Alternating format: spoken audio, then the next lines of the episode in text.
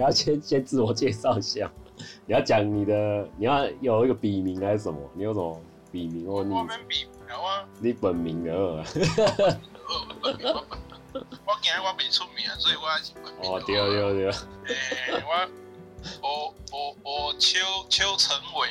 耳朵邱，然后日成啊，玉玉字边尾啊，但是我 FB 的话，你啊你啊你啊打邱俊，应该找到我的对吧？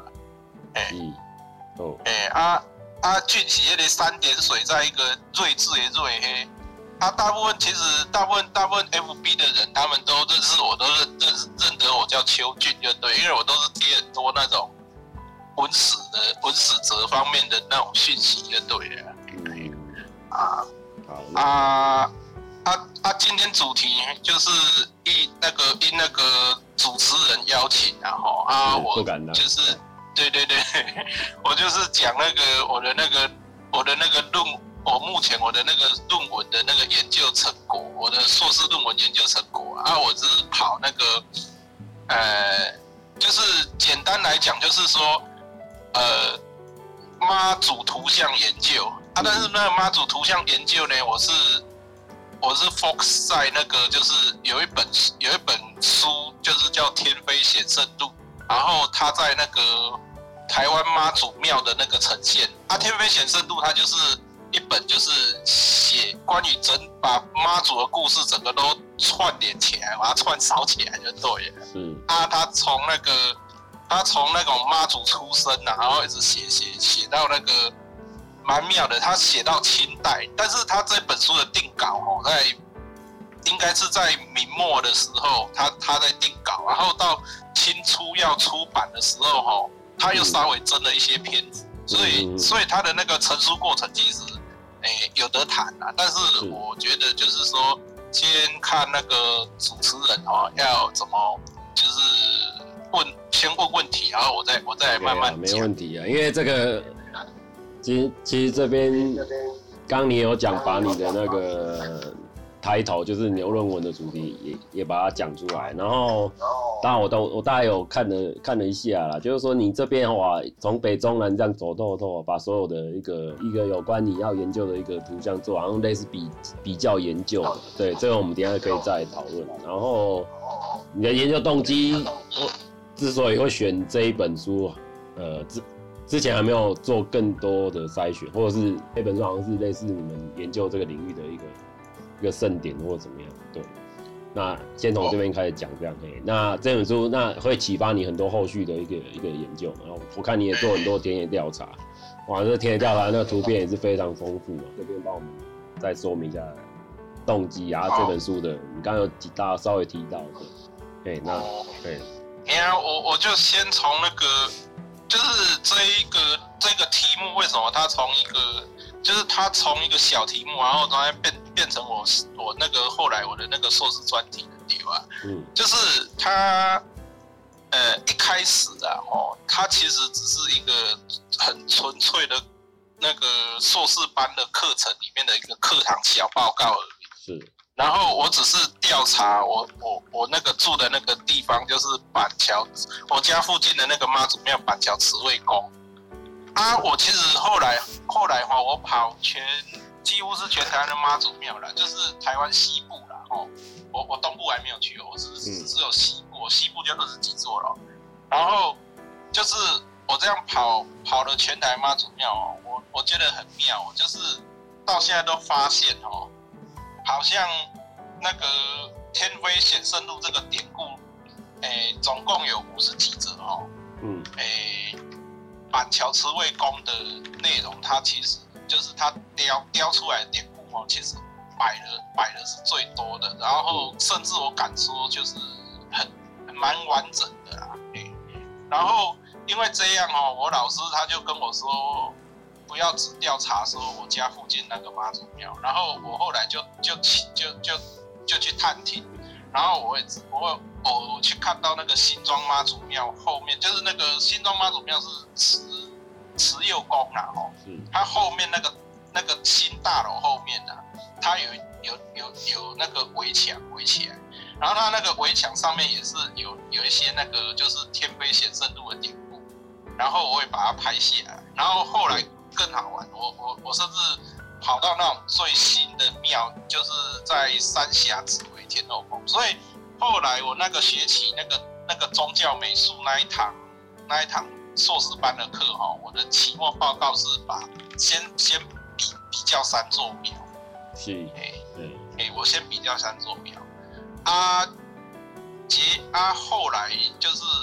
我老师哈，他其实蛮鼓励我的，就是说哈，我他就是说我这个可以发展成更大、更大篇幅，甚至可以写成那个硕论的专题的东。然后在那鼓励下哈，刚好很好啊。我跟主持人认识的地方，其实是在那个诶一个一个一个一个奖学金。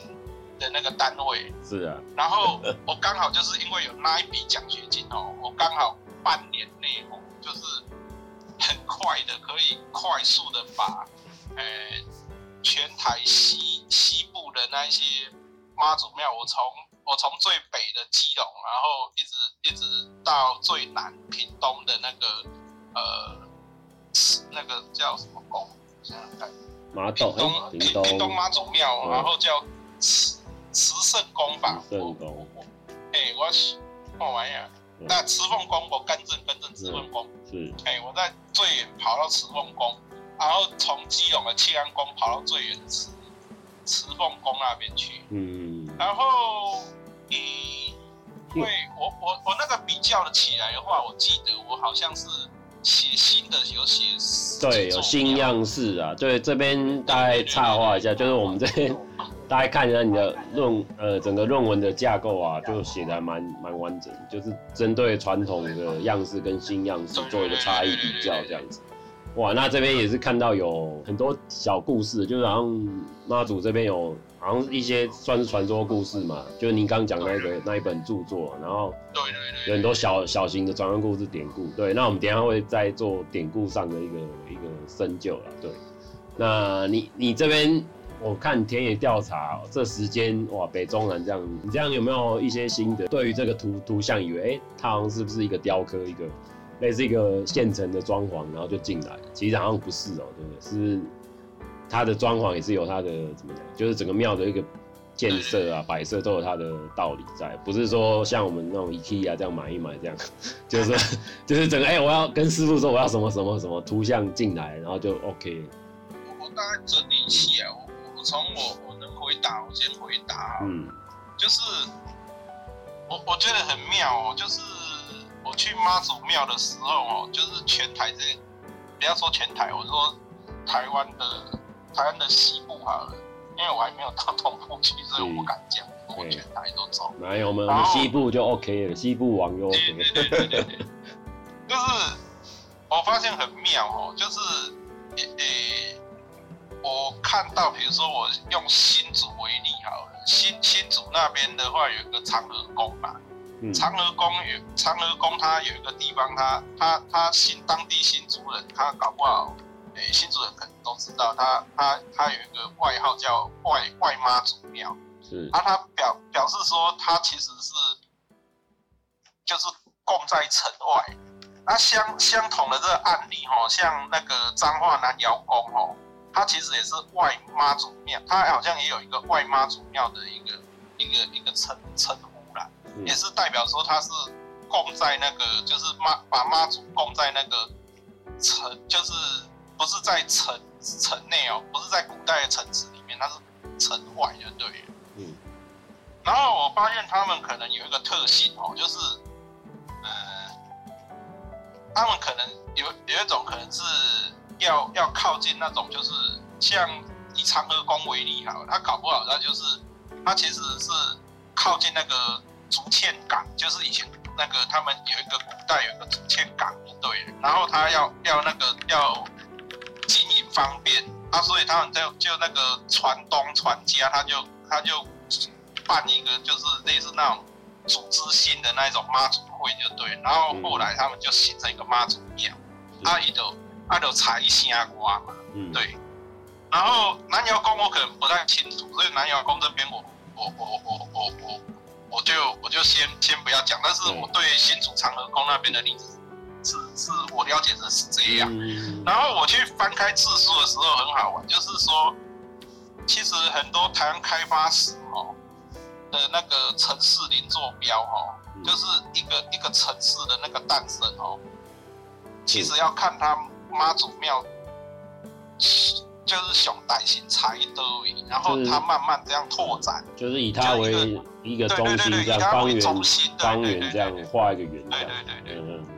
是是这个意思，就是说它是妈祖庙的那妈祖那踩雷的啊，它会慢慢的就是拓展，拓展经济或是文化。对对对对对，反而不是像那种，就是像土地公，因为土地公它其实是一个蛮。它是一个很基层的神，所以它不太可能会发展出连座标。是，啊，但是像李亚公城隍庙，城隍庙好像，但是城隍庙的设立哦，是必须要有那个官方哦，有有一个，就是说城池确立以后哦，你才能拜城隍。嗯嗯。那那所以最自然的一定是，大部分可能最先诞生的以城市邻座标来说，可能就是妈祖庙。它它有一些比较特别啊，有一些可能他们的。就是假如说有一些移民的故乡神请来，然后他会开展出他们的那个他们的那个街街市的规模。所以以前的话，他们就是说，哎、欸，比较台台湾的那种命命名啊，吼，比如说卡扎板桥哦，叫做方桥街，方方方桥街，那个街的意思就是说，它其实就是。已经已经形成一个街市了，然后就老年，然后它就有那种街的规模。当一个一个一个城镇哦有有街的规模，它其实就已经是很了不起，就是说它已经可以拓展成一个，可以准备发展成一个一个城的一个规模。对对对，就是一个城市指标，啊、类似城市指标概念。对对对对对对对，因为这个其实回头去翻那个。翻那种台湾的那种清代的那种地地，就是行政的那个编号的那个史，就可以很容易就可以观察得到。就是说，其实很多那个妈妈祖庙啊，就是就是因为就是他一拆妈祖拆了一定要熬，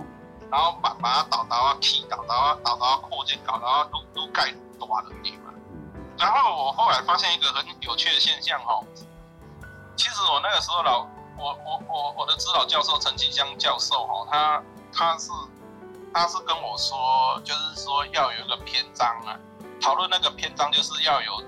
救救救世的妈祖，为什么要分旧跟新就对了。啊，但这个旧跟新哈，我另外我另外有当时的那个诶、欸、那个叫什么？口试委员就对了，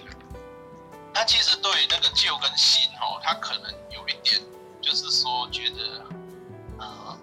呃，他觉得为什么要把它处理二二元二分法，嗯二二分法就对，为什么要二元对立就对，啊，但是哈，我后来后来在定稿的时候，我我教授就说，如果没有。没有前面的那种，就是说演演演变的话呢，怎么可以去给它分成新旧？所以，我那个篇章就是用那种老式的妈祖庙，我还是把它写成旧式的那种，就是妈祖庙了。然后，我我我先大概提一下，就是说哈，旧跟新怎么为什么会有这种旧跟新的差异的多？呃，简单来说好了，就是其实。以前的那种旧事，我所说的旧事的话，其实应该是说哈，不只是妈祖庙，它涉及到可能就是说妈不止妈祖庙，可能还有涉及到王爷庙或者是很多很多神的庙。嗯。然后宫啊，宫比宫庙的地方，旧的宫庙就对。然后它只要就是那个东西建案经过在那个建建筑师，他们那个时候也不是建筑师，就是大木师傅。就对了，大木大木师傅。他就是负责整个庙要要盖的那个主架构什么，就经过那个师傅的手上去弄的时候，因为师傅他有大木师傅有一定的班底嘛，嗯嗯，然后一一些淘宝呢，你就开始你你用啊，不好意思，我可能会掺杂一点，就是 台语就对，所以哈，我们是很自由，我没有分什么，对，没有分什么语言的，反正反正就是对对，不是不是，因为有一些话哈，我觉得用台语讲比较有啊，有有有原有有原味的靠靠靠还原那个还原那个时代，对对对对对，就是那个师傅你把把那个师傅你把那个钢钉要对不？也有一定的班底。然后他大部分就是说大木师傅就是有点像是总工程师嘛，嗯，然后他会开始就是分配，然后然后然后那个就是说像他们那种大木师傅啊，他们有一定的那种图稿，嗯、啊，他们那个图稿都是家传的，嗯，然后家传的话，他们就是说你就按照我我我这个师傅的专业去弄，你不要管就是说什么。哎、欸，有有什么样的那种样式就对，嗯、也也这其实也不能这样解释，我觉得比较像是说哈，就是说它就是有现成的图稿，嗯、然后然后就是就是固定那个格式，嗯、然后然后就是会刻那种忠孝节义，啊，不然就是那种故事，呃，嗯、对故事，啊，不然就是我就是说那个像戏村，戏村戏村就是有点像是那种国语里面的一些剧目啊，嗯，就是我们看到国语或者是。京剧的一些，或者是不是京剧，反正传统戏曲的一些剧目就对了，嗯、对对对对对。然后他们就会把它作为题材，然后做做在庙里面的建筑装饰里面。所以不管妈祖庙，或者是王爷庙，或者是其他的那种宫庙，他们就固定的话就是师傅，那就是就是那那那几个固定的那种那种故事而已。然后这个现象很好玩，到了到了就是说。呃，我为什么会讨论妈祖庙？因为它其实是一个很有趣的转折，就是这个现象大概板桥慈惠宫大概在二二零零零年吧，就是千禧年之后吧，嗯、就是就是我看到他就是有有放那个就是妈祖的故事，就以天妃显圣路为主的那个题材，然后把它放放在那个。墙上面就对了。啊，为什么会有这个现象？我觉得，我觉得这这到现在都都还是蛮值得讨论的。因为我这个只其实只是一个比较研究而已。我其实这个题目如果更深一层意义的话，其实应该是要找出到底谁最早 把它引进来的。嗯，对对对，这是一个很有趣的现象。会不会是就是最早啦？就是比如说我。我第一座，我应该说，我第一第一座庙采用这个这个这个图像，啊，是不是其他庙也效法说，哎、欸，好像不错，蛮好看。对对对，就是怎么会怎么会产这样会产生一个连锁效应，这是一个很有趣的现象。嗯、那这个，而且对，而且这个哈，它它，我觉得这一种是，我觉得我敢大胆的说，它其实可能是妈祖庙最先引进这种风潮。嗯，就是说。把庙里面强调主神的故事，嗯，然后要就是说那个把主神的故事放在庙啊啊，不再是那种传统，就是说师傅有什么我就放什么，就是师傅啥我都坑啥，而而是说呃庙他们开始有意识到，或者是说这可能也不一定是庙庙方的主意啊，这搞不好有可能是那个就是雕刻师傅哦。他动另外一种商机，然后他结合可能它结合是三方的意思，第一个是信信信，它有考虑到第一个是妙方，然后第二个是腮胡嘛，就是要给师傅嘛，然后再来是那个呃信徒这三方面，然后然后形成就是说哦庙里面开始要想要放主神的故事，对。然后这是一个很有趣、很有趣的一个变革，所以看起来就是说你，你你讲的说新样式是不是，呃，就是以做呃新旧之分呐、啊？新旧之分是不是以怎么讲？你刚刚讲是不是以人出发？比如说人的想法说，哎，我要做一个什么什么什么样子？对对对对，就是开始有点自觉，就是说哦，诶，我要我要坑一个啊，就。就是讲，我要放主神的物件就对啊。我我不再就是说，我不再只要不是要放戏戏曲的啦，啊，或者是我要坑那一种宗教节义，就是这样的话，就是感觉好像没有显出主神的特色，就对。是。然后我也发现一个很有趣的事情哦，就是说新建的那种就是近，因为我那个东西哦，一定一定是要找那种近二十二十年内的那种，就是妈祖庙就对了。嗯，就是如果要要找那个天妃显圣度的那种题材的话，这个线索可能要找近二十年内的。然后，那那你这样看北中南的话，哪哪几所庙比较有？怎么讲？有符合你的那个 那个基准，这样标准列入参考。因为我看你这边蛮，你说以新市来说，对，以新市来说的话，呃，板桥的妈祖庙一定一定一定一定是有的，因为刚才我提到板桥妈祖庙，它两千年，对对对，对他，他其实是我看过，应该算是最完整。嗯嗯嗯。然后我那就我这样看下来的话，哦，北中南。我我我我大概这样排列了哦，哎、欸，老给你也在你也在看你的论文不要紧，论文都可以拿起来看的，哦哦哦，就是基隆清安宫啦，哦，然后基隆清安宫其实它它大概也是很新很新，就是但是它的清安宫的历史也很久了，但是它。它它最近才翻新的，嗯，翻修，翻新翻近年来翻新的，近十年翻新的。然后再来关渡宫哦，关渡宫更不用说，关渡宫它的那个规模很大，嗯，然后关渡宫它有一组那个石雕，也是都是石雕，它有一组就是妈祖故事的那个木雕，就对，它摆在那边也是很很很显著，就对，是，然后。其他有一种有一种很特殊的剑法哦，嗯、我跟大家解释一下，比如说，哎、啊，比如说像淡水的福佑宫跟新竹的长和宫啊，对它其实是哦旧庙的庙体哦，嗯，然后放放心的进去。哦，那是大概是怎么样的功法？旧庙大概是怎样哦？嗯、就是比如说，呃。新旧交杂。长和宫好了，我举例新竹长和宫为例，就是就是我刚才说的那个新，就是外妈祖庙，新竹新竹城的外妈祖庙，然后长和宫为例，它的那个它的那个是就是旧的庙体哦，它可能就是不太敢再去再去动动那个把旧的东西给刮掉，所以在这个情况下哈，他们好像搞不好他们他们有有有想要。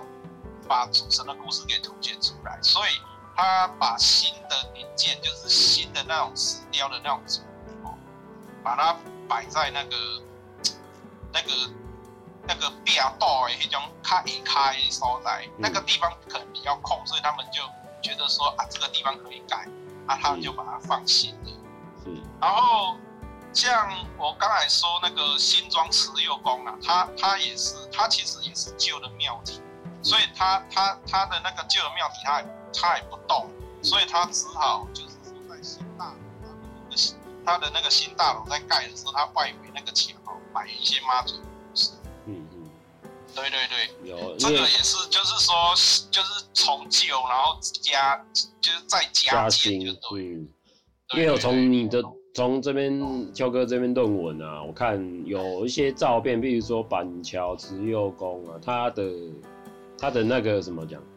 譬如说收收服二妖的这个图像啊，是蛮新的，一看就知道哇，这个是新 新新处理的，就整个就湿哦，就蛮新。那整个功法就 我也不好意思讲，功法我感觉是比较新，嗯，怎么讲？它稍微失去一点味道，就是稍微就是一般般的石雕去做的。我我可以了解，我可以了解。那个刚才我看对啊，我看到这个，说那种感觉，就是因为哈，我我刚才漏了讲，就是说哈，第一就是讲庙宇哈要吹一个师傅哈，嗯，你也要找一种，等于讲我们台湾本本地的师傅哦，嗯，可能那个钢哦，就是会比较，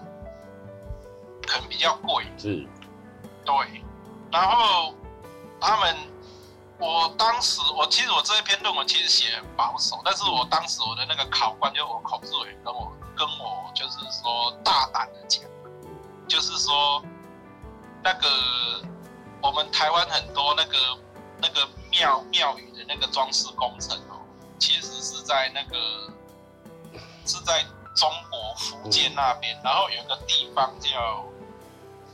我突然忘了，就是有一个专门在生产这种。对对对对，一个城镇就对了。那个那个福建有个地方哦，它它其实是一个石雕很兴盛、很兴盛的村，很兴盛的村落就对了。然后它专门都是就是说哈，我们台湾的一些公庙啦，哈，不要说妈祖庙，是台湾的很多公庙，他们可能都会去到到那个村子去跟人家去改工这些石头边喏做的对啊。嗯。然后加加用透过台湾的厂商来搞。下单，对呀，下单。对对对对对对对对，因为这很妙哎。对啊，这个有点，我不知道，这是不是有点？所以哈，我跟你讲哈，你你如果要看我们台湾的师傅的的工艺的话哦，石雕现在那种就是近二十年改的话，石雕可能比较没有机会。嗯。现在可能你要看的话，可能就是要看彩绘，彩绘可能还还还有可能就是去找。找台湾的台湾自己的师傅去采，嗯嗯，因为采它其实是是那种很很现场的工啊，对。对啊对，哎，彩绘对，像我这边有看到北斗哎北斗木安宫的一个两版画，北斗电安宫啊，电安宫，嗯，它两版画就画得很精致啊，它的什么桃花山。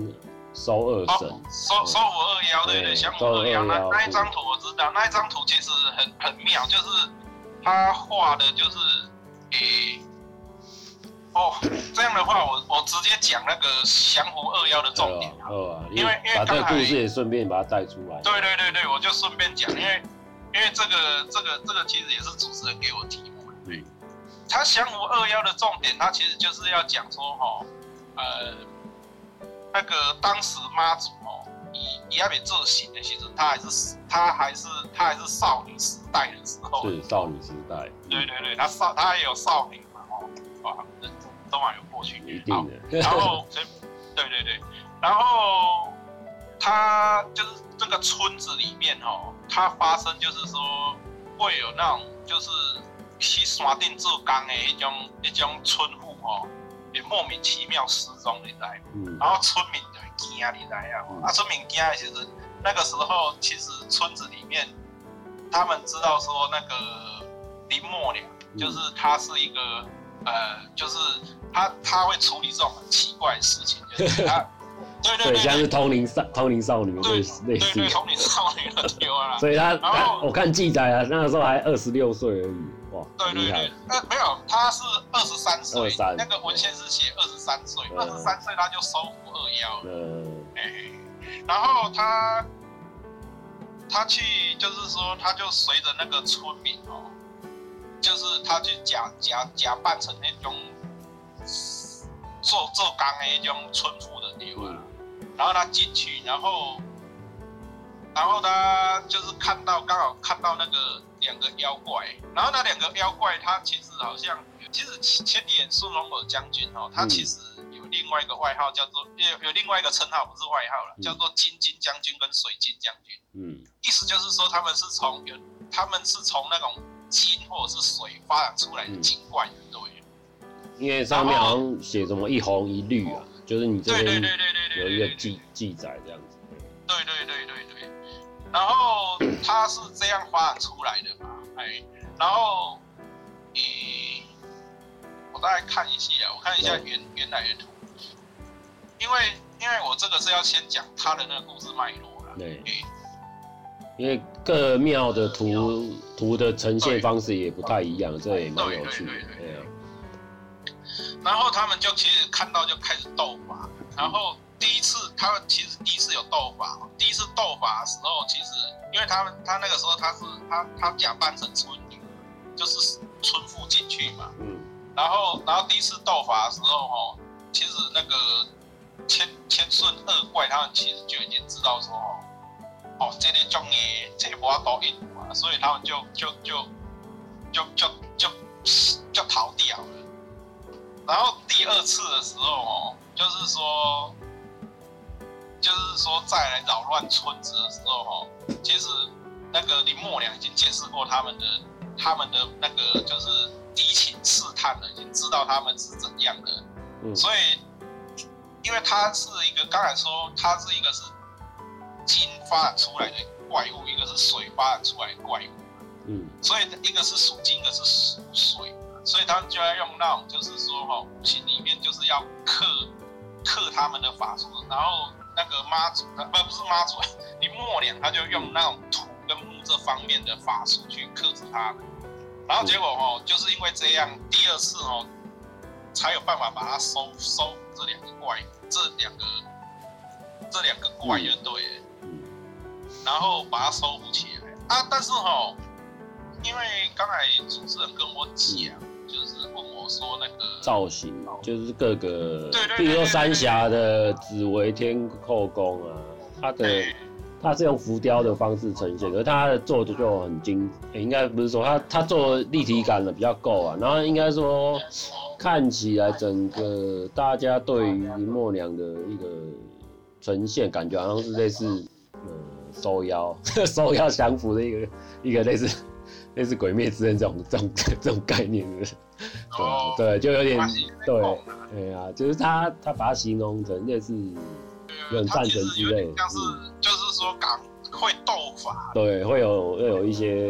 会会有一些就是那种能力能力算是那种用、嗯、就是走那种实力战斗，像干道武那种感觉，是啊，对对对，能文人武啊，就是对对对对对对对，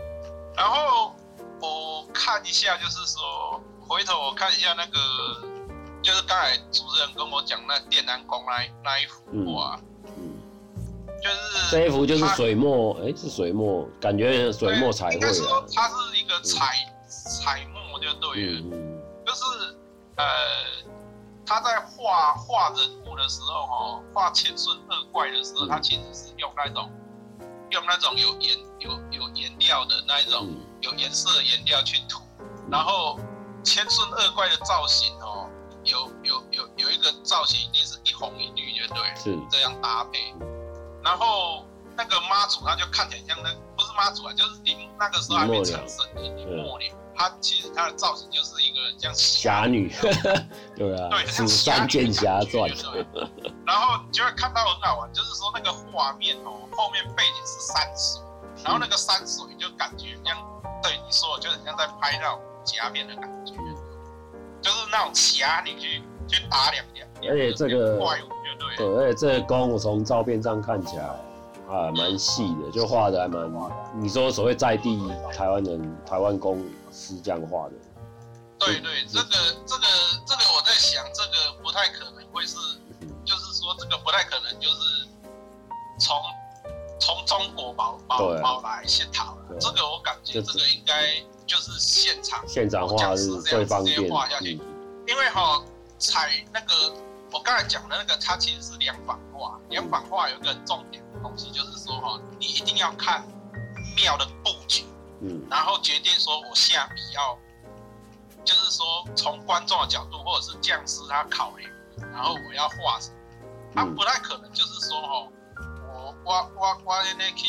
去这个去去吹这个做小的钢的那会会会用，那那样效果会很差。是，对。然后配合现场庙的光线、光线环境或湿度或什么的，对对，去调颜色。其实其实是这样的。嗯。然后我我觉得很妙啦，因为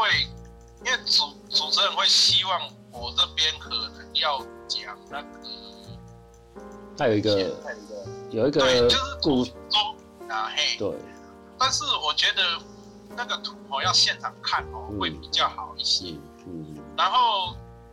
主持人有给我一个题目，叫做“机上救亲”的。对，这个就是说妈祖救他父兄的故事。是。对对对，这个我可以，这个这个我大概可以哦，讲起来很有画面。哦。这真的讲起来比较很有画面。各位好，我们今天邀请到台北大学民俗艺术与文化资产研究所的邱俊啊。那这边他的他的本名是哎本名是邱成伟。邱成伟。邱成伟。对对对，大家有兴趣可以 Google 他，这样不太好。Google Google 这个系所，然后 Google 他的 Google 他们的系所，还有他的论文这样子。对，那我们刚聊到了那个什么降服二神，那这边或者我们这边还有一个故事是姬上救星这边的部分。对，那再跟跟我们讲一下，你会选择这个这个典故的一个。它的图像啊，还有它的一些来来龙去脉，来再跟我们分享一下。对，哎、欸，姬上救亲哦，机上救亲，它其实是一个，哎、欸，它算是在妈祖故事里面哈，是最最明显的，因为因为后来我我后来那个就是大大家在传颂的时候，就是就是会讲说妈祖去救他的爸。哥爸爸跟哥哥嘛，哦，然后他他也其实很妙，他其实他是怎么救的，你知道吗？是，他是他是在那种就是就是他在基柱台啊，你你你等下基筑台嘛，就是那种就是就是就是织布机啊，对，哦织布机。你看木兰是你基基布基基木兰当舞子，那个基基筑台啊，对对对对，然后他是在那个情况下，他好像知道他。他那一天，他爸爸跟哥哥出来捕鱼哦，会遇到海难。嗯。然后他就是他就是元神出窍。嗯。然后他元神出窍之后哦，他他他赶快去，他赶快去去救他爸爸跟哥哥。嗯。但是很很妙的一件事情哦，就是说哦，他在救的时候，他其实他其实两个都想救，但是哦，他先他他他在那种情况下那。他他比较危急的情况下，他选择先救爸爸。嗯，然后哥哥他好像他其实也想救他哥哥，但是他在那个情况下的时候，好像突然就是他妈妈哦，好像发现奇怪，这个这个小女孩怎么怎么怎么就是没有认真织布，然后好像好像在被捆的那种感觉就对。嗯，然后他妈妈去拍他就对。嗯。然后在拍他的时候，他其实那个时候其实有机会救他哥哥哦，然后结果他妈妈一拍的时候，他那个眼神又回又回来了，嗯，所以就来不及救他哥哥，结果他哥哥就在那一次海难的时候就就牺牲了，对。然后这个故事其实哎真的是蛮有点感伤的哎。然后在那个我我比较特别推荐的是，大家可以去板桥慈惠宫看那个看那看那一幅。那一幅图，他在板桥慈惠宫的二楼的那个正殿妈祖殿那边，嗯，那个那个墙上面，他他其实刚好可以把，就是说，就是说他的在那个织布机那边工作，然后然后元神出窍的那个，嗯，那个样子，把它把它表现出来，而且同时他又可以把，就是说那个出窍以后，然后他要去去现场救援嘛，嗯，然后他也把它顺便把它把它。把这个两个两个画面把它结合在一起，我觉得他这个这个做工其实蛮厉害，这这个创意很厉害。因为一般来说的话，哦，我看到其他的那个工啊，他们他们要么就是说，就是把那个把那个，就是要么就是在技术台灵魂出窍，啊不是原神出窍，嗯，元神出窍啊，要么他就是在那个呃。要么他就是现场去救他的爸爸嘛，爸爸哥哥嘛，这是这是一个状况。嗯，就是说他可能就是分开分开进行，但是板桥慈惠宫这个哦，他就是比较特别，他就是两个都有，嗯，对对对，像分漫分镜啊，就是漫画分镜，对对对对对对对，二分法。板桥慈惠宫这个这个这个是一个很特别的那种比较一个一个一。一个情对，比较没有跟古古时候的功法一样，它是比较比较有点西方的，有点西西方的一个想法。因为一般你假如要呈现两个故事的话，或是一个剧情有分镜，那就是用两幅画来代表。对对对对，他就是我看到的情况的话，要么他就是去现场救援他哥哥跟爸爸的画面，他不管就是。他在那个基础台灵魂，就是不要说灵魂了，元神出窍那个画面，对，因为他闭目闭目的，对对对对对，然后他妈妈在后面这样你哪还不会气？对，然后靠腰，然后就回来了，不好意思，傻眼。我我突然发发发语词不会不会不会。这边的话，机上就寝哦，我我是大家可以去，就是说去板桥慈惠宫的那个二楼的那个正殿妈祖，好像去看那一幅啦。大甲镇南宫好像也有嘛。大甲镇南宫它是表现那个在那个织布机的那个画面，所以看起来就比较没有那么生动。对，就是对对对，而且大甲镇澜宫的那个缸哦，我觉得蛮蛮妙的，它的缸就感觉就是很。就是那个那个雕刻雕刻的刀哦，我觉得它那个雕刻的刀应该很细，嗯，就是它其实就是近一二十年来做哦，就是比较现代的，对对水刀还是什么？我后来发现，我后来发现哦，就是清朝石匠的那一种雕刻雕刻的刀法，跟到日日治时代雕刻的刀法，还有一直到。民国六零年代的，还有一直到那种就是说近一二十年来的那那种那种那那种刀法，还有他们的那种就是那个那个精致度哦，嗯，真的很不一样，真的很不一样。对，精致度来说，应该是早期的最精致嘛。你你你你，我觉得要看，就是说大甲镇南宫的它那个精致度，我觉得也还蛮。那个高那个浮雕还蛮细的，但那个钢应该还做的还算是蛮细的啦。嗯、就是说，它并不是因为说它是现代的，它是近对现代的工，所以它就做的就是没有。对对对对，那个其实也要看那个成本。对，给我补充一下，嘿嘿嘿，我补充一下，就是说我刚才去去去查资料哈，那那个是在福建惠安那边，它有一个地方叫崇武镇。然后他那边就是有一个有一个石雕石雕石雕家族姓蒋，对对对。然后他们他们这个家族很好玩，就是台湾的很多东西，或者是不要说台湾，他其实搞不好在他们那个中那边哦，都有他们的他们家族的的的的，就是作品就对了，对。然后我看的就是蛮惊人的。然后现在那个蒋家哈还有在做。就是他们这个家族并没有，就是说中断，嗯、这家族一直持续到现在，还有在在发展那个石雕，对，等于是一个一个怎么讲文创嘛，一个讲文创，一个是一个世家，对一个一个对对对，把它把它做成产业化了，把这个对对对对对代工雕刻这样一个产业化，对对对对对，这个这个很厉害，这这这个其实是我后来我那个口试委员，我的考官哦。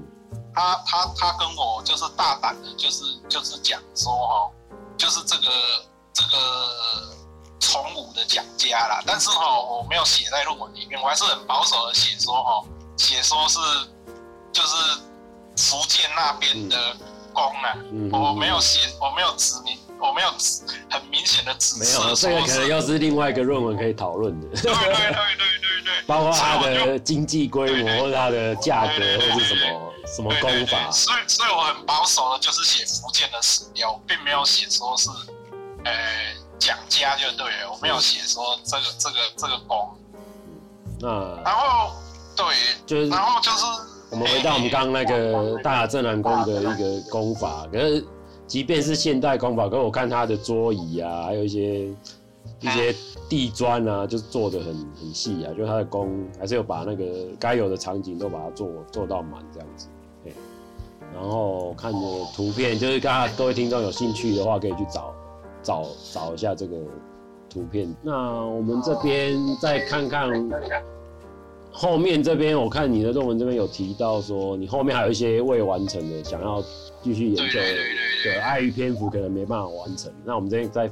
你这边跟我们分享一下，还有哪些 值得去探讨的部分？这样。我我其实哈，现在是进到这个比较。尾巴部分哦，我大概讲一下，就是说哦，就是妈妈祖故事，它其实就是以天妃显圣度来看的话，它其实是蛮妙的。嗯，就是，呃，我们可以看到，就是说哦，这这个故事里面，它它有帮它有帮助官兵的，然后帮助郑和下西洋，然后还有救水灾、救饥荒，反正它是一个很多功能的一个。一个神啊，嗯，然后而且他不只是在多功能的神，他在生前他就已经是，他就已经是一个很厉害的一个，刚才那主持人说通灵少女，对，嗯、就是什么什么奇奇奇怪怪的事情，他透过他呢就有办法解决，就对。了，是，哎、欸，然后这个场景，而且这个这个场景其实可以跨越，就是说你可以看到，就是说场景里面有，哎、欸。就是有官方的，然后有军队，有海盗，然后甚至那个朝廷，然后百姓，然后港口，还有那个河运，然后神明的话，你看观音都出现，龙王，还有降服那个妖怪啊都有，所以它其实是一个非常丰富的一个景象，就对。嗯。然后其实哈，讲到这边的话，其实我我会我会觉得有点，就是说我我会希望我。如果我有能力的话，或者是别人有能力的话，能开发的话，哦，我是希望就是说，哈，有有人去分析那个匠师的风格。是。对，因为这个其实这个是已经是偏向那种，就是说，就是这个已经不是说我我我那种比较了，这个其实是一个就是很专业的 detail 的东西。对，然后匠匠师的风格分析，我觉得这是一个呃呃，我我这一篇可能呃 不好不好不好处理的，不好不好推坑的，你你可以让别人入坑，让别人把这个坑填满这样子。对对对对，因为僵尸，对，还有对对对，除了僵尸风格以外，还有什么？还有一个是嗯，还有一个可以从美学的范畴去讨论它啦。但是这种东西都其实都是。都是一个，就是说，我现在这个能力哦，可能我我可能还还不行，就对了。然后我就是，也许啊，也许我开发，啊，也许就是说，哎，大家一起来开发。合作，对啊，合作这样子，就是有一个那个先怎么样，呃，一个一个接力的概念，大队接力的概念，把它把它合作完成。因为我看到这个这个大工，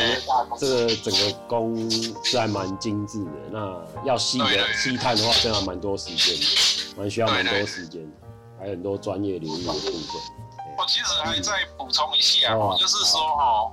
我刚才我们只是在讲那个雕刻部分哦，其实那个那个妈祖的妈祖庙的建筑装饰，就是以妈祖庙为图像的那种刺激为题材的话，嗯它不只是石雕哦，它还有那种梁方画，刚才有提到梁方画嘛，是，还有交趾塔，还有剪黏，就是反正很多很多都可以表现，就对。这这其实都就是说哦，这其实是蛮蛮多蛮多蛮杂的，对。这这其实都可以再 focus 再细一点。那我就是刚好就是说，只是一个先一个很笼统的一个范围，先把它框起来了。哎呀哎，好。我们今天非常感谢那个国立台北大学民俗与艺术文化资产研究所的邱成伟，邱成伟，他现在已经已经毕业了嘛，对不对？对对对 对啊，所以就恭喜恭喜他完成这这部著作这样子。哦，感谢感谢。啊，有兴趣的人可以去呃 Google 啊，然后还有一个我们那个全国硕博士论文的一个网站可以去，对国家图书馆网站可以去下载。这个，这个、我那个题目哈、哦，就是我那个题目就是“天妃显圣路在台湾妈祖宫之呈现”。嗯，哎，那我们关关键字打妈祖宫应该有，或是或打你的大名也可以嘛，打你的大名。对对对，啊，不然的话哦，